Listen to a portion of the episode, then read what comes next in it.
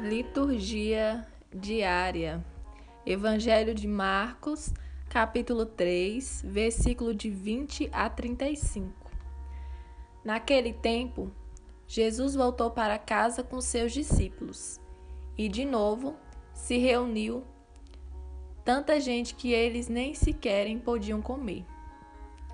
Quando souberam disso, os parentes de Jesus saíram para agarrá-lo, porque diziam que estava fora de si. Os mestres da lei que tinham vindo de Jerusalém diziam que ele estava possuído por Beuzebu e que pelo príncipe dos demônios ele expulsava os demônios.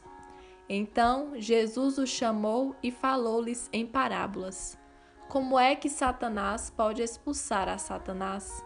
Se um reino se divide contra si mesmo, ele não poderá manter-se. Se uma família se divide contra si, contra si mesma, ela não poderá manter-se.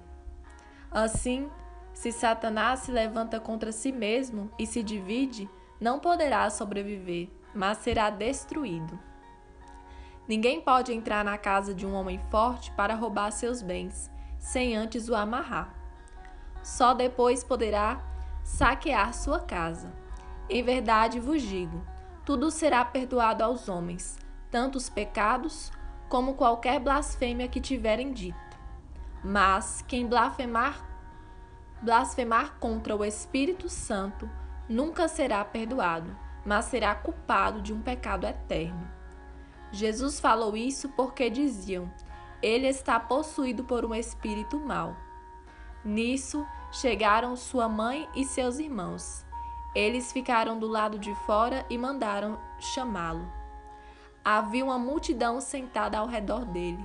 Então lhe disseram: Tua mãe e teus irmãos estão lá fora à tua procura.